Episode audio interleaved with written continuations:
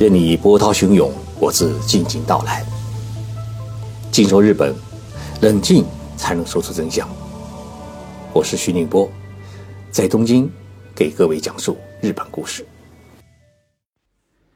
各位听众朋友好，这几天啊，我接到好几位听众朋友的留言，问什么时候可以去日本出差或者旅游。这个问题啊，哎，说起来还真难以回答。为什么呢？因为日本政府还没有开放他们的国门。按照现行的政策，到五月三十一号为止，包括我们中国、美国和欧洲在内的世界八十七个国家的国民都被禁止进入日本。有的听众朋友说啊，我持有日本的永住签证，也就是绿卡，能不能进入日本？我的答案呢？是不能。凡是持有中国护照的都不行，除非您持有特别永住签证。这个签证啊，大多数是属于第三代、第四代在日本的中国人。中文啊，基本上已经讲得磕磕碰碰。持有这类特别永住签证的人是极少数。有的听众朋友持有日本的多次往返签证，也问能不能现在去日本。答案也是一样，不能。现在最痛苦的莫过于七八月份签证就要过期，本来是应该今年四月到日本留学的孩子们，好几位学生家长啊咨询我，说徐老师我们怎么办？说实在这件事情啊，我也办不了，这事情只能联系学校，因为现在日本大学也好，语言学校也好。都是在停课当中，还没有恢复上学，所以啊，估计学校的老师们都在家里面上班，学校里面啊都没什么人。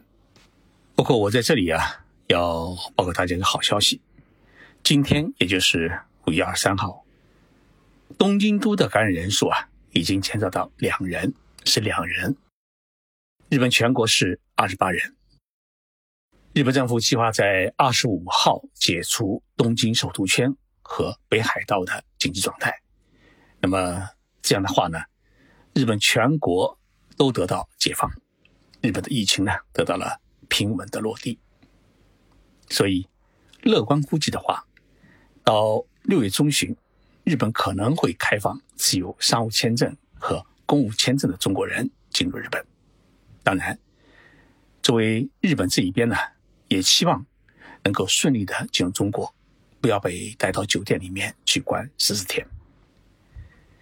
本来我这几天应该是回国来采访全国两会，也因为这一次大会啊不邀请境外的记者临时到北京采访，所以呢，坚持了二三年的全国两会的采访是第一次出现了中断，也是一件很遗憾的事情。所以是很期望疫情啊早一点结束，两国呢。能够恢复自由往来。今年四月份，进入日本的外国人只有两千九百人，其中只有两百名中国人因为特殊的原因获准进入了日本。平时一个月啊，到日本的中国人是七八十万。刚刚还得到一个内部消息，说从六月开始啊，东京到大连的航班可以实现一天一个航班。那么，现在是六月份的机票是一票难求。我估计啊，大连航班如果恢复到一天一班的话，这个情况呢会慢慢改变。大家到了大连以后啊，从大连再转机去别的地方，可能就顺利一点。现在东京，包括日本所有的机场都没有直飞北京的航班。跟大家聊了这么多啊，其实是在回答我们几位听众朋友提的问题。与今天节目的主题啊没有太大的关系。那么今天的节目啊，我跟大家来聊一聊最近日本的官场啊发生的一起离奇的事，就是东京高等检察院的检察长与几位记者一起打麻将，结果被发现了，他们被迫辞职了。大家一定会感到很奇怪，打一次麻将就要被迫辞职。难道日本也有八项规定吗？日本自然没有八项规定，但是呢，事情就是这么蹊跷。我们还得从最近啊，日本国会审议的一部法律修改案说起。我们最近啊，中国在开两会，因为疫情的关系呢，会期啊缩短了七天左右。但是日本的国会呢，一年的三分之二时间都在开会，所以日本的国会议员是职业政治家，开会审议各项法案，监督和追究首相以及政府的工作与责任，这是大家的工作内容。那么最近啊，日本国会朝野各党吵得最凶的一件事情是修改检察厅法。修改检察厅法要修改什么内容呢？就是要修改检察院的检察官的退休年龄。现在规定呢是六十三岁退休。日本政府这一次递交给国会的修改案当中提出啊，是延长两年到六十五岁退休。大家知道，日本国民的平均寿命啊是八十四岁，那么六十五岁退休也属于年轻，因为距离生命的平均告别的时间啊，至少还有十九年。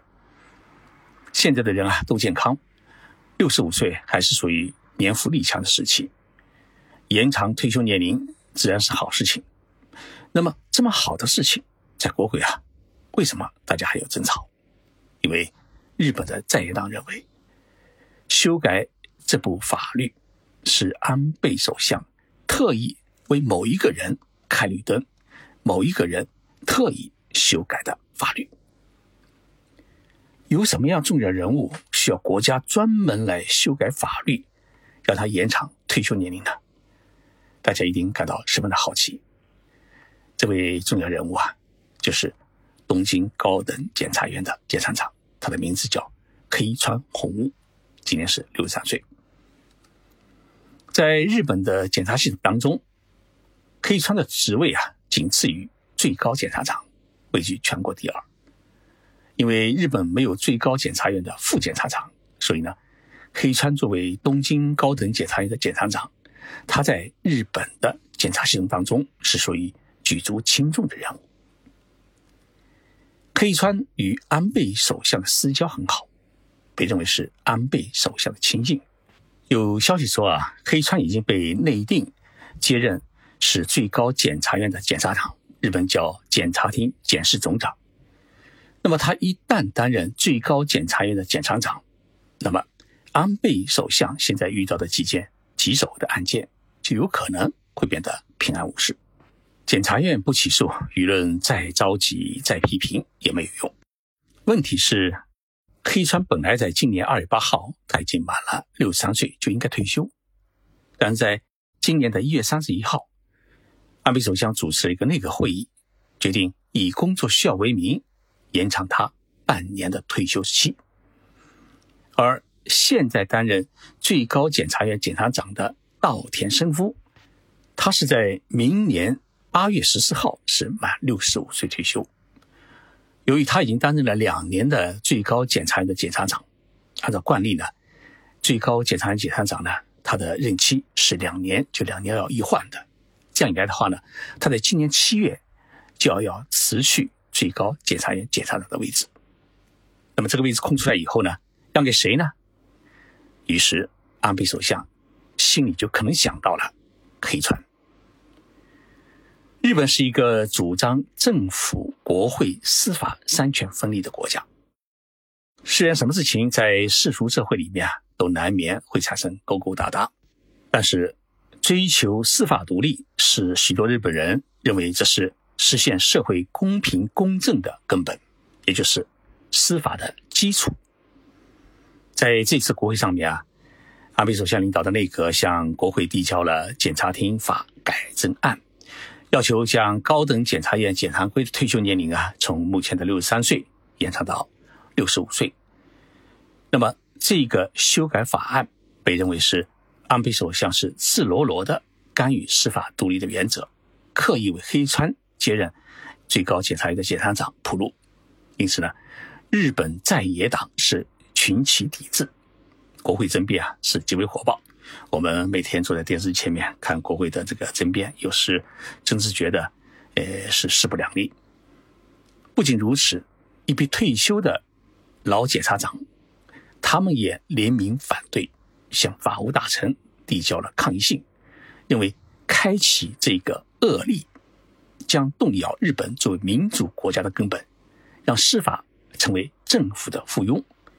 那么，日本全国律师协会也发表声明，表示强烈反对。更有一批市民啊，呃，连夜在首相官邸和国会前是举行抗议活动。在日本社会上上下下强烈的反对声中，安倍呢决定退缩，所以执政党控制的国会呢，因此做出一个决定，不把检察厅法改正案列为本次国会的一个审议范围。事实上呢，呃，这个修改案也就变成了个废案。无论黑川是不是安倍首相刻意扶植的最高检察院检察长的候选人，他都是这一次政坛。抗争的话题人物，本来呢以为是检察厅发的呃改正案已成废案，这事情就已经过去了，大家可以安心来抗击疫情。黑川呢也可以领一笔高额的退休金回家养老。谁知道呢？就在检察厅法修改案变成废案的第三天，也就是五月二十号，日本媒体突然爆出黑川检察长。在东京实施紧急状态期间，与产经新闻和朝日新闻的几位记者一起聚众打麻将赌钱。这一丑闻啊，那是不得了。爆出这一丑闻的是日本的一个杂志，叫《周刊文春》。这本杂志报道说啊，黑川检察长是在五月一号的夜里面。来到东京的一位产经新闻记者的家中，与两名产经新闻的记者，还有一名是朝日新闻的记者一起呢打四的麻将，还赌了钱。钱的金额倒是不大，每个人呃输赢都是在一万到两万日元，也就是一千块人民币左右。那么四人从夜里七点半开始打，一直打到第二天凌晨两点结束。这个麻将结束以后呢，黑川检察长是搭乘了产经新闻的公用车。回了家。五月十三号，黑川检察长呢又来到了产经新闻的这位记者的家中，一起打麻将打到深夜。黑川检察长出入这名记者家中的情景，都被隐藏在附近的周刊文春的记者拍了下来。日本刑法规定是禁止赌钱，也就是禁止赌博。日本的国家公务员伦理规程这个法律啊也规定，公务员。禁止与行业人员进行超越社会常识的利益输送。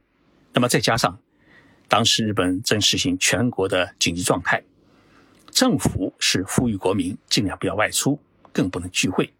同时认为麻将店呢是空间密集、人员密集、亲密接触的三密场所，所以必须停业取缔的店铺。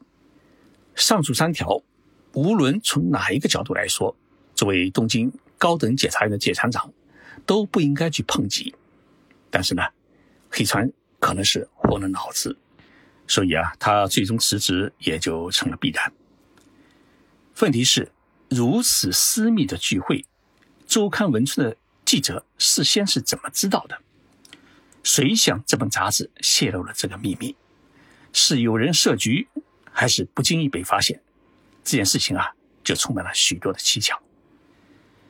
日本有网友在雅虎网站上面留言说：“如果把首相官邸、国会、在野党、检察院、媒体、偷拍记者联系起来考虑的话，这件事情啊很可疑，也就是太恐怖了。”昨天我跟日本几家主流媒体的记者啊一起聚，大家一起聊中国两会，期间呢也聊起了黑川检察长的事情。他们说。过去负责司法这一条线的记者与检察官和检察院的领导一起喝酒、唱卡拉 OK、一起打麻将是常有的事情，是属于正常的交友关系。大家通过这种交流啊，彼此之间建立一种信任关系。记者呢，也可以获得一些内部消息。但是现在是一个紧急状态时期，作为全国检察系统大领导与记者们聚在一起打麻将，还搞点小钱。那就是属于带头聚众赌博，性质呢就完全不一样。你看国民这么辛苦，还坚守在家中，你作为司法高官却为非作歹，自然是不可原谅。所以在《周刊文春》杂志报道第二天，黑川呢就不得不向内阁递交了辞职报告。一场麻将断送了自己的政治生命，同时也落下一个晚节不保的丑闻。听完这个故事啊，大家对于日本官场是不是有了一种新的认识？腐败的事情哪个国家都有，在日本啊，揭露官员丑闻的最有力的角色不是别人，是媒体，是记者，也就是舆论监督，比什么都灵。谢谢大家收听这一期的节目。最后啊，播放一首冲绳歌手下川里美的歌曲，叫《童绳》，儿童的童，神仙的神。